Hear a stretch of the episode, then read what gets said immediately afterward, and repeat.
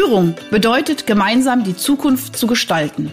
Doch gerade für junge Führungskräfte ist dies oftmals eine gigantisch anmutende Aufgabe. Sei daher jetzt wieder dabei, wenn meine Gäste und ich in sprudelnden Dialogen einfache und praxiserprobte Lösungen für die wesentlichen Fragen in Bezug auf deinen Führungserfolg entwickeln. Ich bin Ursula Lange und heiße dich herzlich willkommen bei Einfach führen.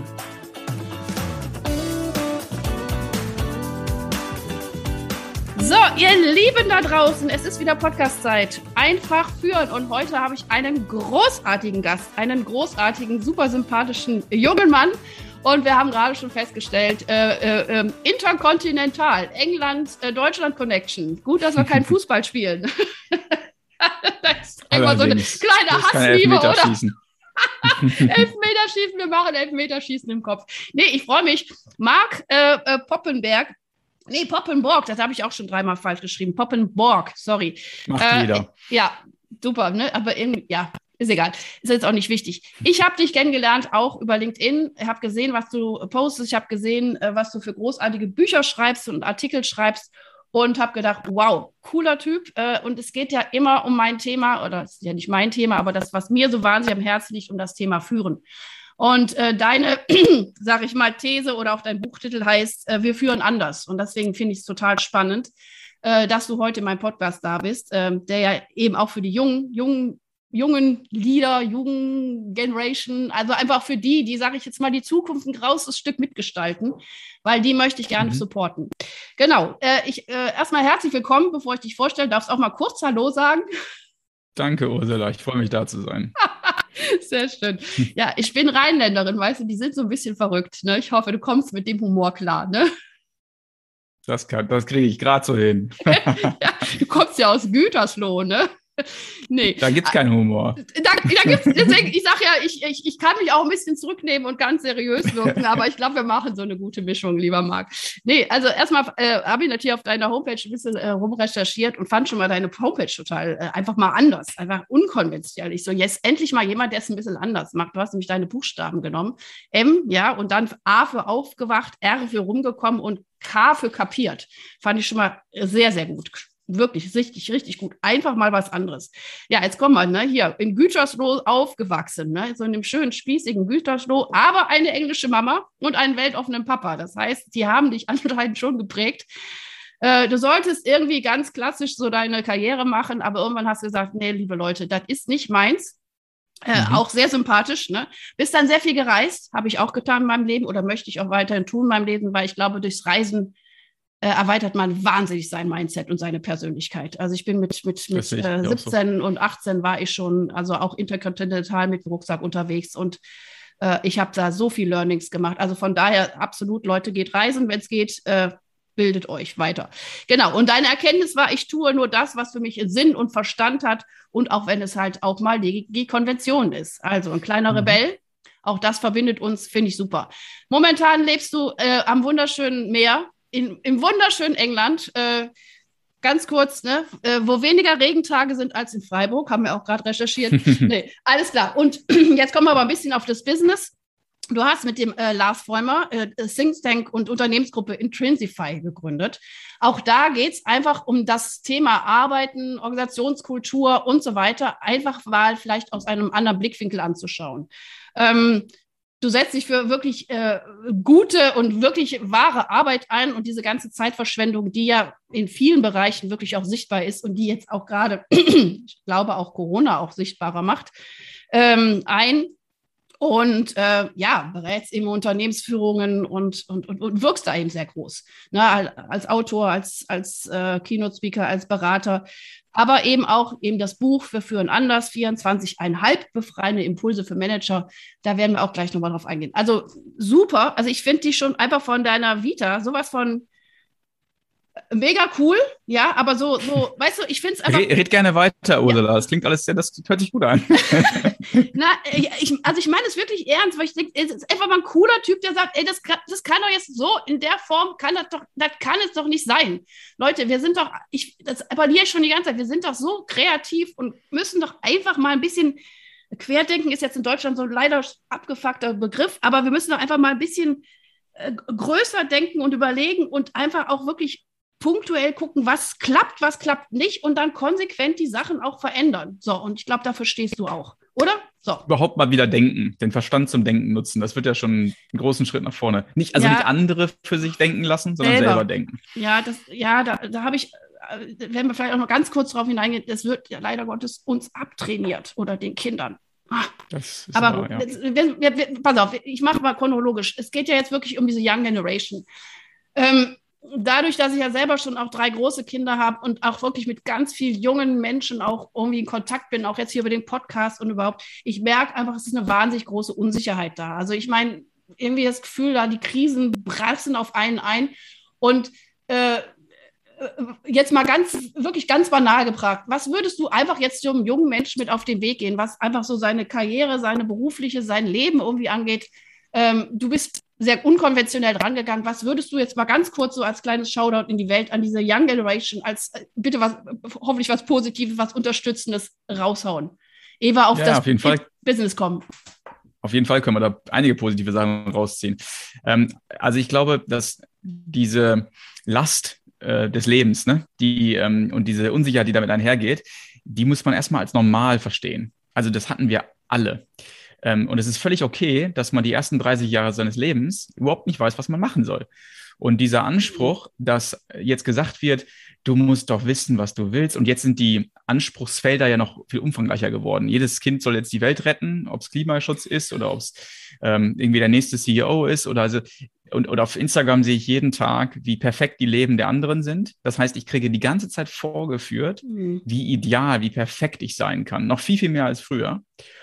Und was, es, was wichtig ist, ist, dass wir uns von dem wieder ein bisschen entkoppeln als junge Menschen und dass wir lernen, dass erstmal Unsicherheit in den ersten Lebensjahren, und mit ersten Lebensjahren meine ich wirklich die ersten 30, 35 Jahre, ist völlig in Ordnung, völlig mhm. normal. Find deinen Weg, indem du vieles ausprobierst. Ähm, lass dich von diesen Utopien nicht blenden, lass dir aber auch nicht so viel Druck machen von denjenigen, die meinen zu wissen, wie man leben muss, sondern nutzt diese Jahre, um herauszufinden, was was sind Dinge, in denen ich mich als selbstwirksam empfinde? Mhm. Und wenn du vieles genau. ausprobierst, dann erkennst du zwischen diesen verschiedenen oh, Erlebnissen einen roten Faden. Ja. Und wenn du, den, wenn du den erkennst und wenn du den erkennst und herausfindest, was ist bei mir der rote Faden, der sich durch mein Leben zieht, wann fühle ich mich wirksam, in welchen Situationen merke ich, dass ich anderen Menschen gegenüber hilfreich sein kann, ähm, dann kann ich daraus etwas konstruieren, was mir im Leben äh, was gibt. Weil was viele nicht verstehen ist, dass das, was uns glücklich macht, ist echte Arbeit, einen Unterschied zu machen, wirksam zu sein, mhm, für andere richtig. relevant zu sein. Ja, ja. Und das wird oft bei diesen ganzen Darstellungen des perfekten Lebens, wird immer wieder vergessen, worum geht es eigentlich? Es geht immer darum, für andere dienlich zu sein. Das klingt so unterwürfig, das meine ich aber gar nicht so. Ne? Die anderen zu dienen ist der Zweck des Lebens. Und wenn man das erkennt, diesen tieferen Sinn dahinter erkennt, dann muss man sich, wie gesagt, nur in verschiedenen Situationen beobachten wo merke ich, da, da diene ich gerade anderen und das macht mir Spaß, da fühle ich mich wirksam. Und dann durch dieses Muster hindurch langsam erkennen, was könnte für mich eine gute, ich sag mal, Verwendung sein im betriebswirtschaftlichen Jargon.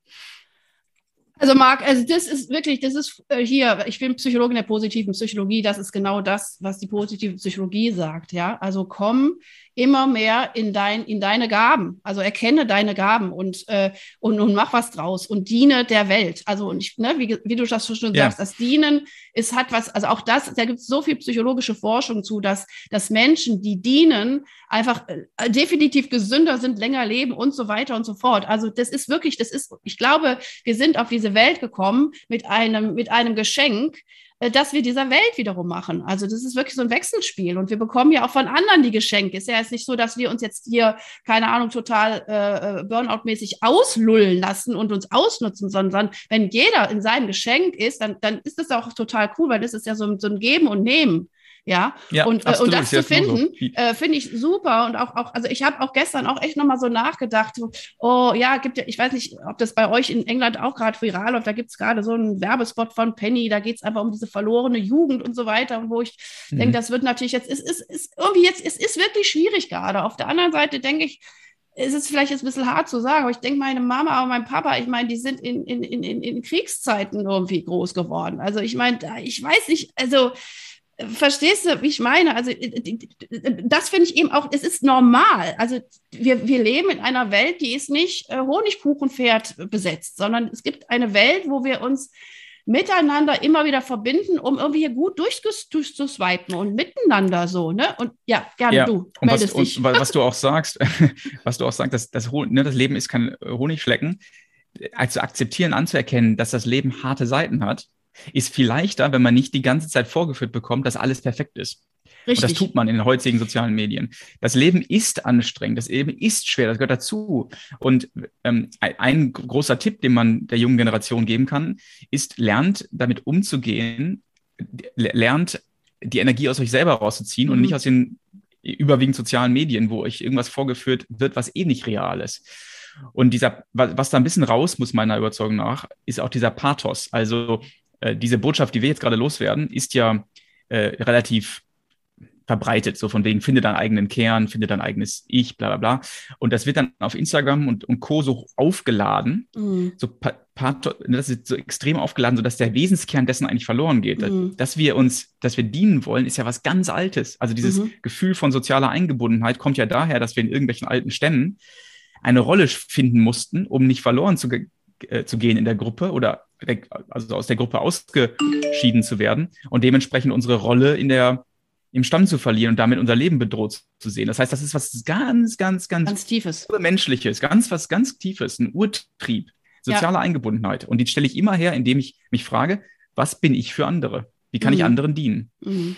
Absolut, boah, ey, super. Ich meine, genau diese Theorien, die habe ich ja auch in meinen Bedürfnisrat des zeitgemäßen Führung auch verpackt. Ne? Also wirklich diese mhm. Grundbedürfnisse, was brauchen die Menschen, um sich zu entwickeln, um zu wachsen, um zu leben? Das ist die Menschlichkeit oder die soziale Eingebundenheit, mit diesen ganzen Sachen, die da drumherum sind, Bindung und so weiter, aber auch eine gute Struktur, so eine Sicherheitsspende, das ist das, was der Stamm damals gegangen ist. Und aber auch der Freiraum, sich auszuprobieren, rauszugehen. Da mussten Jugendlichen raus in den Wald und Challenges machen, um überhaupt wieder in den Stamm aufgenommen ja. zu werden werden. Also ich meine, das ist, das ist, das ist ur, das ist urmenschlich. Ja, das habe ich jetzt auch aktuell in mein Mod Führungsmodell gepackt, wo ich dachte, Leute, es ist eigentlich ganz einfach. Lass uns doch einfach mal wieder gucken, was brauchen wir Menschen überhaupt. Super, ey, ja. cool. Ähm, wie gesagt, ich komme jetzt ein bisschen doch so ein bisschen mehr so auch jetzt in, in Richtung, äh, was du auch geschaffen hast mit deinem Buch und was heißt, wir führen anders. Kannst du mal vielleicht so zwei, drei Beispiele sagen, wo du sagst, okay, da da unterscheidet dich jetzt auch deine Art wieder zu denken von diesen ja super klassischen Modellen, sage ich jetzt mal. Allein schon an dem Wort kann man es festmachen. Also viele glauben, dass es ein Führungsmodell geben kann. Mhm. Und ähm, die, manche Leute, die mein Buch lesen, sind enttäuscht, weil sie gehofft hatten, jetzt ganz genau erklärt zu bekommen, wie sie führen sollen. Und in der Annahme, die hinter dieser Erwartung steckt, steckt der Fehler. Mhm. Denn ähm, die Welt und die Führungsprobleme heute im Alltag sind so komplex geworden, dass diese Rezeptdealerei, die überall stattfindet, mache die drei Sachen, folge diesen sieben Methoden, mache dieses und jenes und dann bist du erfolgreich, die funktioniert einfach nicht. Das ist, das das ist die Fehlannahme dahinter. Ähm, das heißt, wir suchen überall nach Kausalitäten, ist das technische Wort dafür, ne? also nach Wenn-Dann-Verhältnissen, wo ich also, wenn ich erstmal verstanden habe, wie die gelagert sind. Also wenn das gemacht wird, dann passiert das. Das heißt, ich will lernen, wie die funktionieren, damit ich sie selber anwenden kann. Wenn ich aber verstehen würde, dass ein großer Teil unseres Führungsalltages eben nicht aus Wenn-Dann-Beziehungen besteht, sondern aus Beziehungen, ja viel komplexer alles. Mhm. die Welt selber erst, genau, ich muss die Welt erst beim, ich muss den Weg, den ich gehe, beim Gehen finden. Ist nicht oh. Ah, jetzt, jetzt hakt es nochmal ganz. Ey, lieber Max, sollen wir kurz Modelle, Kamera ausmachen? Weil das ist so wahnsinnig wichtig, was du sagst. Jetzt hat es ein paar Mal gehakt. Machen wir gerne. Also wir sind jetzt hier live und wir machen es einfach. Äh, ja, perfekt. Ich glaube, dann ist der Ton ein bisschen, wobei ich. Ach, jetzt ist er weg. So, Marc, hörst du mich? Aufzeichnung Nein. geht ja, geht ja. Aufzeichnung geht weiter. weiter. Wir machen hier live. Das ist live und Farbe. Das ist auch äh, unsere Medienkomplexität. Manchmal funktioniert es, manchmal funktioniert es nicht. Aber wir versuchen jetzt einfach äh, den Ton einfach ein bisschen besser hinzubekommen. Hörst du mich denn wieder? Ja, ich höre dich. Sehr gut. Also, Super. geht weiter. Weil ich finde es wahnsinnig Und wichtig, was du sagst. Vielen Dank. Dankeschön. Ja, also diese, diese Komplexität, die kann man einfach nicht wegromantisieren. Und die wird immer versucht wegzuromantisieren durch diese ganzen Rezepte.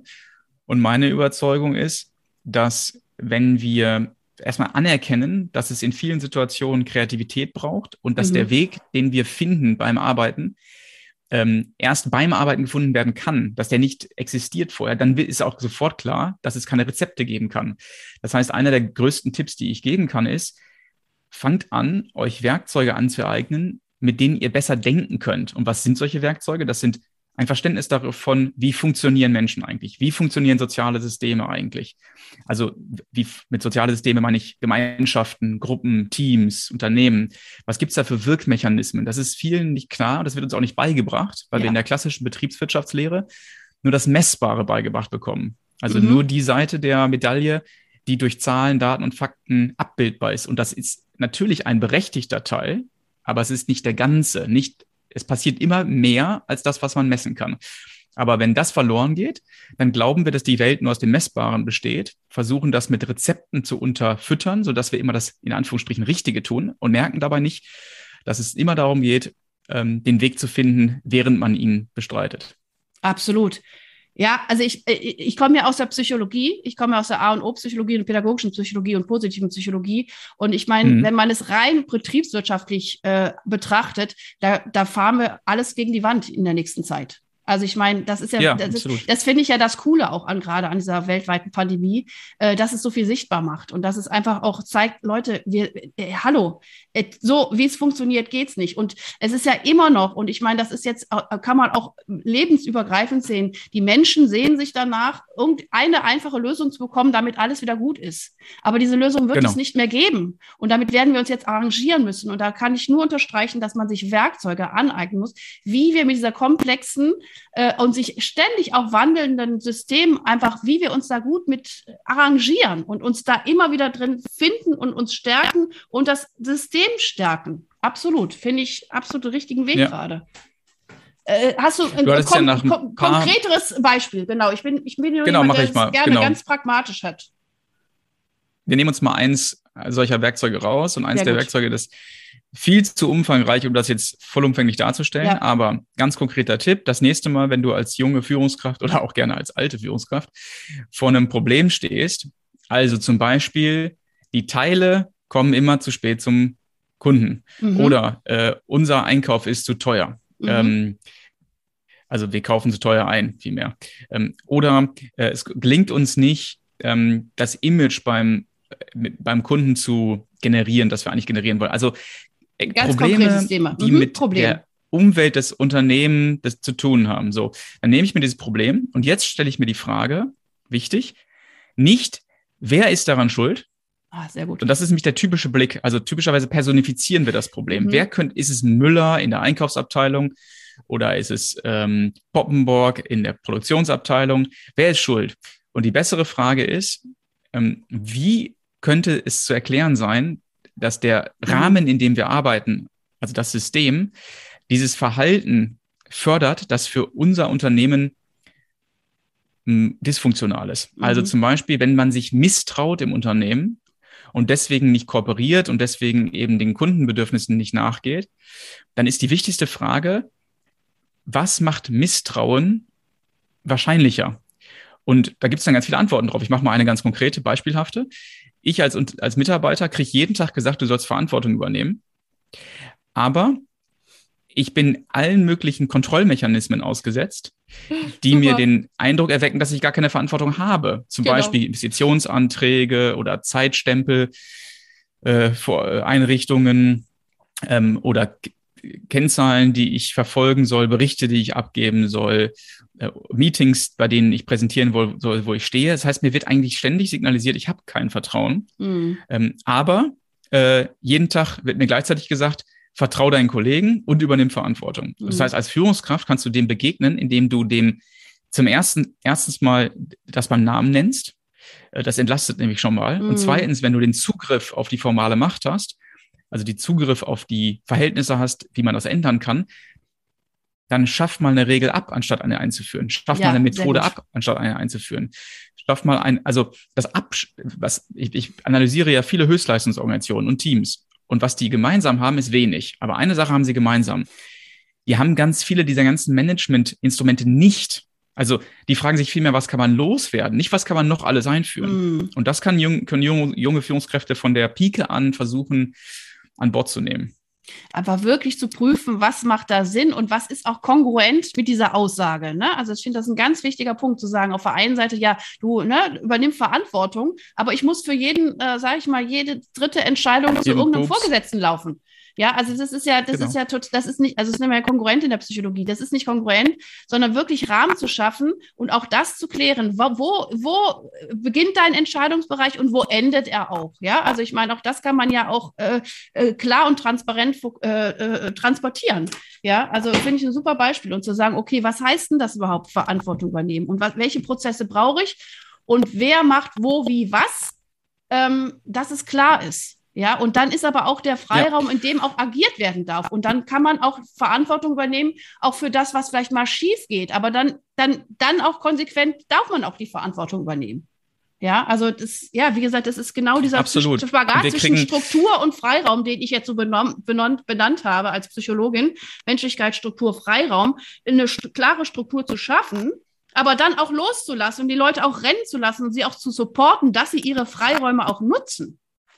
So, mein lieber Marc, äh, es waren leider ein paar Störungen, aber Marc hat jetzt die Tür zu deinem Büro geöffnet. Wir hoffen, dass jetzt die Tonqualität etwas besser ist. Wir bitten das alles zu entschuldigen, aber auch das ist Leben, Setz live. Und äh, wir sind nicht hier perfektionistisch unterwegs, sondern es geht wirklich um diese ganz, ganz wichtigen Worte, die äh, Marc irgendwie für uns jetzt hier bereithält. Also es geht weiter, lieber Marc. Ich hoffe, das äh, Türöffnen bringt etwas. So, weiter im Text. Dankeschön. Also ich hatte gerade angesetzt und gesagt, dass das Problem ist, dass in den meisten Management-Gazetten immer die Frage gestellt wird, wie wirst du eine bessere Führungskraft? Also es geht immer um Führungsstil. Es geht immer darum, hör deinen Mitarbeitern besser zu, ähm, sei diplomatisch, dann aber auch ab und zu mal verbindlich und bestimmt. Also wenn man sich so die Beschreibungen einer typischen Führungskraft anschaut, dann sind das dann, dann werden da Superhelden skizziert, die es gar ja, nicht geben kann. Richtig. Ähm, Führungsstil steht immer im Vordergrund, was ganz, ganz selten überhaupt thematisiert wird und worum sich meine Arbeit dreht, ist Führungssystem. Mhm. Und wenn ich als junge Führungskraft versuchen möchte, wirksam zu sein, dann sollte ich mir versuchen, so früh wie möglich ein Verständnis davon zu, anzueignen, wie funktioniert eigentlich menschliches Verhalten in sozialen Systemen? Sehr gut. Ähm, und wie kann ich am System arbeiten als Führungskraft, nicht im System? Ich muss nicht der beste Fachmann sein. Gut, das ist eine alte Botschaft, die ist sowieso wahrscheinlich schon den meisten klar. Ähm, ich muss aber auch nicht mir die ganze Zeit die Frage stellen, äh, wie komme ich mit meinen Leuten klar, sondern ich sollte mir vorrangig die Frage stellen, wie gestalte ich einen Rahmen, in dem meine Kollegen gute, wirksame Arbeit leisten können. Super. Und dann folgt die angenehme Kultur von ganz alleine, weil mhm. wenn man gemeinsam erfolgreich ist, das ist wie bei einer Fußballmannschaft ja. oder jeder Sportmannschaft, dann, dann fühlt sich das gut an. Und dieser mhm. Irrtum, der durch die Managementwelt geistert, ist, dass man immer erst die Kultur herstellen müsste, um dann erfolgreich sein zu können. Aber es ist genau andersrum. Es ist andersrum. Genau. Ja, kann ich nur zustimmen als Psychologin. Super, absolut. Mhm. Ne, wie gestalte ich den ja Rahmen, dass, dass jeder selbstwirksam äh, äh, und in Freude wirken kann? Ja, ist eigentlich so einfach, oder? Ja, es, es klingt, es ist zwar äh, natürlich die Botschaft ist grundsätzlich einfach, aber ja. es sind an, anstrengende und komplizierte natürlich. Mechanismen, durch ja. die man durch muss. Genau. Mhm. Ähm, zum Beispiel muss man verstehen, dass es äh, einen Bereich der Wertschöpfung gibt, in der Struktur, Regeln, Prozesse, Kennzahlen, das ganze Vermessen der Wertschöpfung extrem wichtig ist, mhm. nämlich für die sogenannte Wertschöpfung der Norm, da wo Routinearbeit wiederholt stattfindet.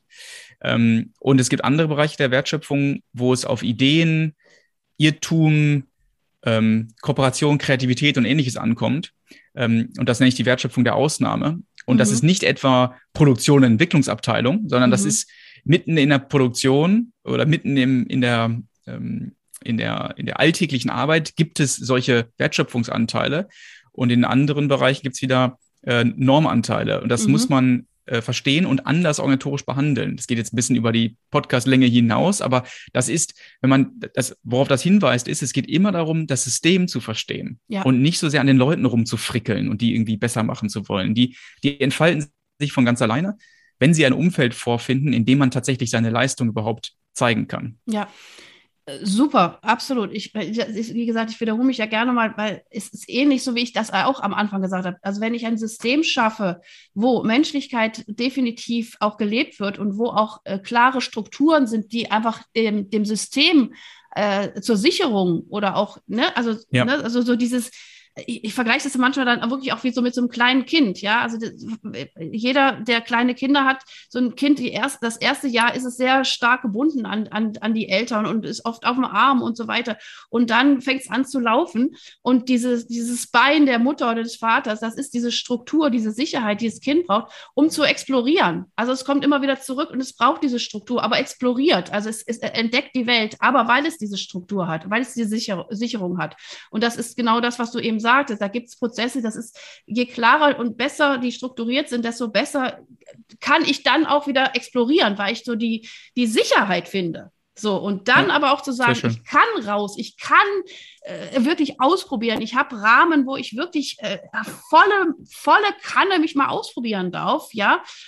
Und auch das kann man ja auch einrahmen. Ja, also mal, kann man, ich meine, ich bin kein Betriebswirtschaftlicher, da bin ich ein bisschen Laie oder naiver. Da kann ich auch sagen, okay, dann gebe ich halt mal Mitarbeiter, was weiß ich, in einen Rahmen von 10.000 Euro, in dem darfst du agieren, wie du willst. Und wenn wir die 10.000 Euro verbraten haben, shit happens, dann machen wir es halt wieder anders. Aber vielleicht potenziert sich auch da, ja, jetzt mal ganz banal gesagt, ja, die Kohle. Also, und, und da dieser, dieser, diese, das ist ja kein Widerspruch, sondern das ist was, was, Eben, was beides in ein System gehört. Ja, plus Richtig. immer mit dieser Menschlichkeit äh, auch damit umzugehen und zuzuhören, zu gucken und, und, und, und auch das weiß jeder Psychologe, du kannst nicht jeden Menschen gleich behandeln, aber auch da zu gucken, äh, wie kriege ich das hin und was, und da kommen wir nochmal ganz auf diesen Anfang, diesen Anspruch an sich selber, auch als junge Führungskraft, dass ich jetzt schon perfekt sein muss. No, Nein, also du machst jeden Tag das, was du gut kannst. Äh, und dann lernst du und dann wächst du mit der Zeit. Aber du kannst nicht mit 20 oder was weiß ich schon total perfekt sein, wie, wie es vielleicht in irgendwelchen Medien irgendwie so präsentiert wird. Das ist alles Fake. Genau, ja, so, jetzt habe ich wie Rage geredet, jetzt bist du nochmal dran. Zu Recht. Ja, du hattest ja noch nach äh, ganz konkreten Tipps gefragt. Ja, gerne. Und ähm, ich will noch mal einen weiteren geben. Bei mir sind die Tipps typischerweise einfach ein bisschen anders, weil ich eben wenig von dieser Rezeptgläubigkeit mhm. halte, weil die uns meistens eben ins Verderben führt. Aber ich habe noch einen ganz konkreten, einen anwendbaren. Und zwar würde ich äh, jedem raten, das gilt auch völlig generationsübergreifend, ähm, das Schreiben, das reflektierende Schreiben als Übung sich anzueignen, weil wenn ich schreibe, also zum Beispiel, ich sitze jetzt als Führungskraft vor einem Problem. Äh, ich bin seit drei Jahren im Job, ich habe ein kleines Team von vier, fünf Leuten und ähm, wir versuchen gemeinsam ein Problem zu lösen, ein Projekt voranzutreiben und es will einfach nicht funktionieren. Sondern, und ich jetzt, jetzt öffne ich mich vielleicht diesen Gedanken, die wir gerade ein bisschen besprechen. Ich suche die Probleme nicht bei den Menschen, mhm. also meinen Mitarbeitern, sondern ich sehe, ich, ich, ich gehe davon aus, dass das Problem etwas mit dem Rahmen zu tun hat, in mhm. dem ich arbeite. Jetzt äh, versuche ich mal schriftlich zu erfassen, was das Problem sein könnte. Und wenn ich anfange zu schreiben, dann werden mir auf unbarmherzige Art und Weise die Inkonsistenzen in meinem Denken vorgeführt. Mm, super. Weil ich super. beim Schreiben immer präziser sein muss, als mm. ich beim Denken, beim Denken, das Denken ist, also das Denken ohne Schreiben ist viel fehlerverzeihlicher. Man, mhm. man denkt so vor sich hin und im Kopf macht das alles Sinn. Aber wenn man anfängt, das aufzuschreiben, merkt man, huch, da hatte ich es ja noch gar nicht richtig durchdacht. Das, das, ist, das ist ja alles noch ganz vage hier. Ich habe noch gar nicht verstanden, worüber ich nachdenke. Und nur wenn ich verstehe, worüber ich nachdenke, kann ich auch auf vernünftige Ideen kommen. Und deswegen ist dieses Schreiben, ich, ganz oft, wenn ich ein Problem habe und ich nicht weiterkomme, dann nehme ich einen Stift und Zell oder äh, mhm. meinen Laptop und fange mhm. einfach an loszutippen und mir die Situation von der Seele zu schreiben und plötzlich erkenne ich Zusammenhänge, die ich vorher nicht erkannt habe. Das ist ein sehr, sehr leistungsfähiges Werkzeug. Super. Und, und was ich, also ich, ich bin da noch äh, sogar, dass ich sogar äh, auch visualisiere. Also weiß, ne, also irgendwie auch, äh, keine Ahnung, ja. vielleicht auch, auch äh, mit Mindmaps arbeite oder wie auch immer. Und äh, wie du schon sagst, also ich finde, wenn es auf dem Papier ist, wird viel deutlicher auch diese Verzahnung zwischen vielleicht auch Problemketten oder zwischen Systemen ähm, und es wirklich mal so erstmal wirklich versuchen, so neutral wie möglich auch hinzuschreiben, um dann zu erkennen, oh, da ist der Knoten und wie kann ich diesen Knoten wieder lösen und so weiter. Also das ist ein super, super Werkzeug. Und auch das, ich meine, ich meine jetzt immer mit einfach nicht, dass es einfach ist, sondern dass es einfach so äh, wieder, also ich glaube, dieses Fokus auf dieses Wesentliche. Ja, und ich meine, ja. Schreiben, äh, das ist auch eine menschliche Kunst. Also ich meine, so haben wir uns äh, über Millionen oder über Jahrtausende von Menschen, äh, von Jahren auch äh, miteinander, äh, ja, interagiert so. Und auch jetzt, das ist ja eine Interaktion mit mir selber mit mir selber, Richtig. um Sachen zu klären. Und äh, finde ich, also das ist ein ganz, ganz, ganz wunderbares Werkzeug. Also auch was du sagst, finde ich, was ich, was du sagst, finde ich so wichtig, dass dieses Rückbesinnen auf das Wesentliche mhm. ähm, ist eine sehr, sehr einfache Botschaft, aber mhm. eine unglaublich wichtige. Ja. Und das, ich will noch ein Beispiel dafür machen. Im Moment redet ja alles von Agilität und Digitalisierung. Und dann werden alle möglichen agilen Methoden eingeführt in Unternehmen und alle möglichen Digitalisierungsprojekte angestoßen. Mhm. Und was dabei ganz oft vollkommen aus der Vergessen, äh, in Vergessenheit gerät, ist, was ist denn eigentlich das zu lösende Problem? Mhm. Und ich finde ganz viele Unternehmen vor, die haben zwar ganz viele agile Methoden, aber die sind nicht agil. Agil muss, muss ja immer was mit dem Kunden zu tun haben, mit dem Markt zu tun haben. Muss ja bedeuten, wir als Unternehmen sind in der Lage, uns flexibler an Umweltveränderungen anpassen zu können. Aber stattdessen ist Agilität als Thema wieder zu einer absoluten Rezeptindustrie verkommen, mhm. in der es nur noch darum geht, welche Methoden, welche Rezepte, welche Tipps und was auch immer wird angewendet. Und wenn irgendwer aus diesem Podcast auch nur eine Kleinigkeit, also zumindest aus meinem Teil, irgendeine Kleinigkeit rausziehen könnte, würde ich sagen, versuch dich zu lösen von dieser Rezeptindustrie, die dir notwendigerweise, was sollen die auch anderes machen in diesen Magazinen? Die müssen ja immer wieder irgendwas bieten, was den, den, den Eindruck, die Fantasie von sofortiger Umsetzbarkeit und sofortiger Lösung bietet. Also man will immer diese schnelle Lösung, so sind wir genau. dressiert. Genau. Mhm. Aber das, das, das, das Erfolgsversprechendere ist, das eigene Denken zu verstehen und auf welcher Grundlage denke ich eigentlich, was für Annahmen folge ich eigentlich. Und du hattest vorhin gesagt, ich bin ein kleiner Rebell.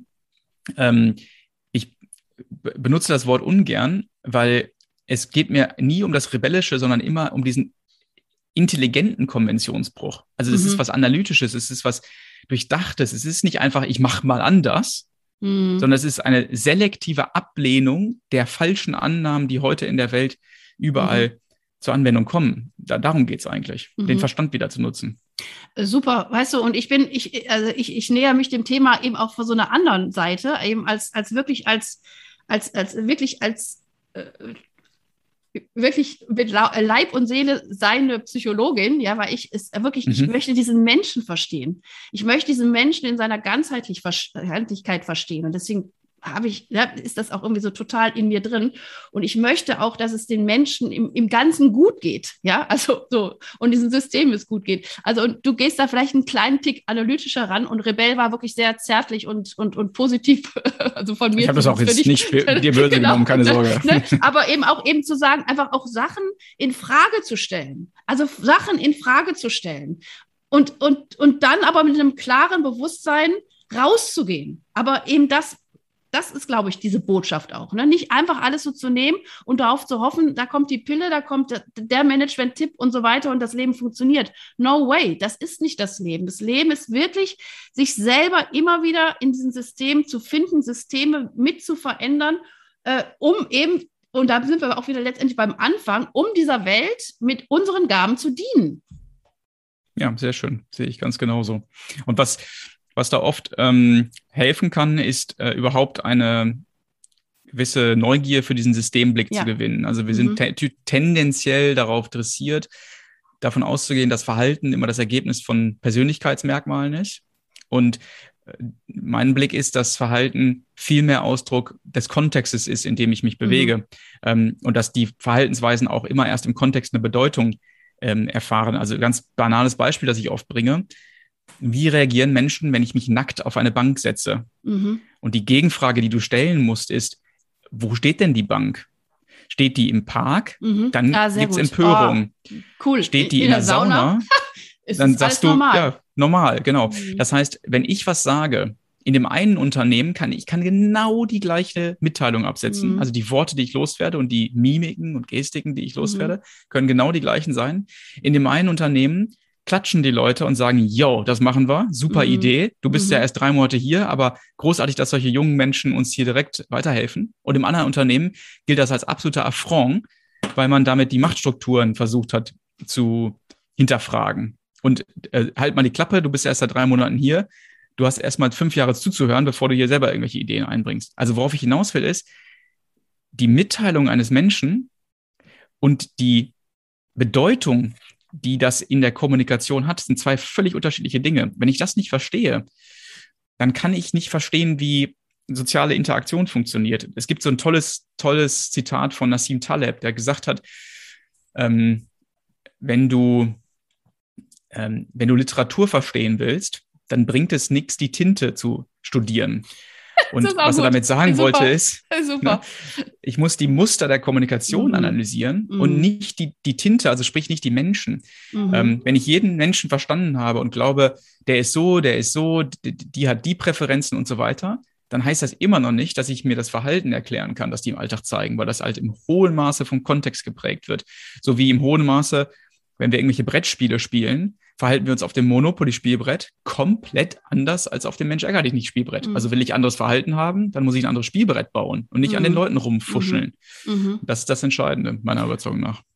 Boah, Marc, ey, die, äh, boah, ey, die Zeit geht rum wie nix. Ey, ich könnte Stunden, glaube ich, noch mit dir weiterreden. Ich finde es so deep und so gut, wirklich, also richtig, richtig gut. Und ich hoffe, ihr Lieben da draußen, ihr, ihr, ihr versteht die Botschaft, ja, also wirklich euch diese Kontexte anzuschauen und äh, also ich finde jetzt auch also alleine schon allein, ich bin so, ich bin so jemand, der wirklich so auch so, so, so Beispiele und Sprüche total abwehrt. Also jetzt wirklich so, ne, stell dir vor, da sitzt jemand nackt auf der Bank. Und dann, also war bei mir sofort so, ach du meine Güte.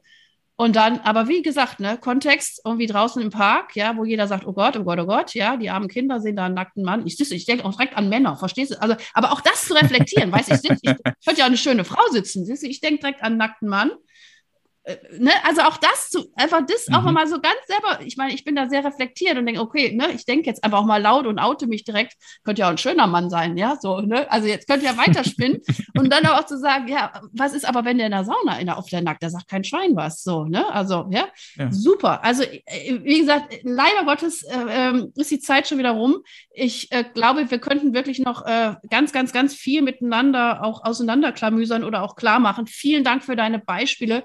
Vielen Dank für deine Haltung.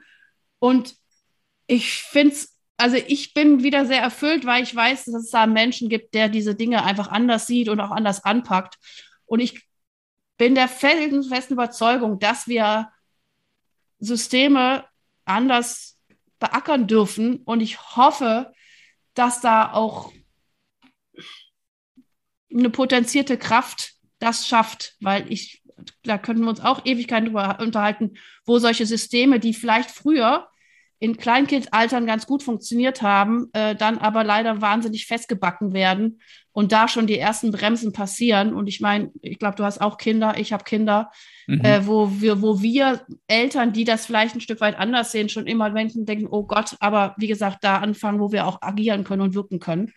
Ähm, aber das ist ja, das ein fängt, anderes Thema. Fängt, ne? Absolut, das fängt, äh, das, was wir gerade besprechen, zieht sich durch alle Systeme, die es in unserer Gesellschaft gibt. Das Gleiche können wir in der Politik sehen, wir können das mhm. in der mhm. Kindererziehung sehen, dass, dass, dass man sein eigenes Denken abgibt und anderen Verantwortung damit automatisch überträgt und dann sich beschwert, dass man ja nicht, dass man ja gefangen wäre in der Situation. Das ist auch eine Form von äh, selbst, selbst ja, so eine Art komische Form von Infantilisierung eigentlich, mhm. Selbstinfantilisierung. Mhm. Und ähm, erwachsen zu sein heißt ja auch wieder Verantwortung für sein eigenes Denken zu übernehmen. Und ich glaube übrigens, wir können optimistisch sein, weil meine Überzeugung ist, dass man im Moment an allen Ecken und Enden sieht, wie die Systeme, die etablierten Systeme bröckeln. Das sage ähm, Es setzen, mhm. sich, setzen sich überall kleine neue Lösungen durch, die an Geschwindigkeit gewinnen. Ähm, und auf das, gerade auf der Makroebene sieht man das auch sehr stark, finde ich, ähm, dass sich allein schon ein Währungssystem langsam etabliert und ernst genommen wird. Früher hat man es noch belächelt, jetzt nimmt man es langsam ernst. Ähm, das ein vollkommener Gegenentwurf zu unserer bisherigen Struktur ist, nämlich Bitcoin. Mhm. Ähm, das ist ein Hinweis darauf, dass, und man kann jetzt davon halten, was man will, darum geht es gar nicht, aber es ist ein Hinweis darauf, dass das System, dass ein Systemwechsel bevorsteht auf allen Ebenen unserer Gesellschaft. Ja, und diesen Optimismus, äh, den teile ich auch und äh, dafür stehe und sitze ich auch hier, wo ich einfach denke, äh, es wird uns so vor Augen geführt, dass Systeme in der Form äh, jetzt wirklich äh, pandemie- und klimatechnisch bedingt wirklich einfach so nicht mehr funktionieren werden die nächsten Jahrzehnte. So und, ja. und ich finde das spannend. Und also meine Art und Weise, damit umzugehen, ist immer wieder äh, A, bei mir selber zu gucken und anzufangen und aber auch mich mit Menschen zu verbinden, wo ich merke, ähm, äh, da gibt es auch eine potenzierte äh, Kraft, das auch, äh, also, also wohlwollend auch zu durchbrechen. Oder eben, ne, wie du schon sagtest, mhm. so diese ganzen Punkte, die du eben genannt hast, kann ich jetzt gar nicht wiederholen. Ich finde es wirklich, Leute, hört die ein, zwei Mal durch, die ist wirklich super, die Folge, kann ich euch nur empfehlen. Äh, wirklich wohlwollend Systeme äh, aufzubrechen, äh, dass es letztendlich wieder zum Wohle aller dient. Und das ist, glaube ich, der Sinn unseres Daseins auf dieser wunder wunderschönen Welt. So, ich danke dir von Schönes Herzen. Äh, lieber Marc, ich grüße dich äh, nach England ans oh, gib dem Meer heute einen Kuss. Ich bin so eine Meerverliebte und ich bin so weit weg gerade vom Meer. Ähm, äh, ich bringe da tatsächlich gleich rein, weil heute ist ein bisschen oh, äh, Welle. Auf, ey, das heißt, ich werde neidisch. Surfen gleich. dafür gehe ich halt in Schwarzwald Schlitten fahren. Edgy Beach. Nein, ja, ist gut. gut. Super. Nein, ich freue mich. Ich freue mich auch, wenn ich wieder am Meer bin. Und äh, ich freue mich, dass wir so einen tollen Talk hatten, wirklich. Äh, ist ein bisschen länger geworden als sonst, äh, sorry. Und auch mit den Tonstörungen tut uns auch leid, aber so ist es. Der Inhalt war das absolut Wichtige und ich danke dir von Herzen. du hast jetzt noch ein Schlusswort, mein Lieber. Dein Schlusswort war so schön, das will ich gar nicht äh, verbessern. Also insofern bedanke ich mich nur bei dir. Hoffe, den Hörern hat es was genützt und ähm, freue mich, dass wir uns oder freue mich darauf, uns vielleicht bei anderer Gelegenheit nochmal wiederzusehen. Ja, vielen, vielen Dank, lieber Marc, äh, auch für dein Vertrauen, weil wir kannten uns ja jetzt vorher auch nicht, wusstest ja jetzt auch nicht, wo du hierher kommst. Ich fand es großartig, dass du da warst. Vielen, vielen herzlichen Dank. Euch wünsche ich eine super gute Woche. Macht was draus und äh, ja, ganz, ganz liebe Grüße. Hast du weitere praktische Führungsfragen? Dann freue ich mich, wenn du beim nächsten Mal wieder dabei bist. Und wenn du mir eine Freude machen willst, hinterlasse mir eine 5-Sterne-Bewertung und abonniere diesen Podcast. Denn dann bekommst du immer die aktuellsten Tipps meiner Gäste und verpasst keine Folge. Alles Gute, bis dahin, deine Ursula Lange.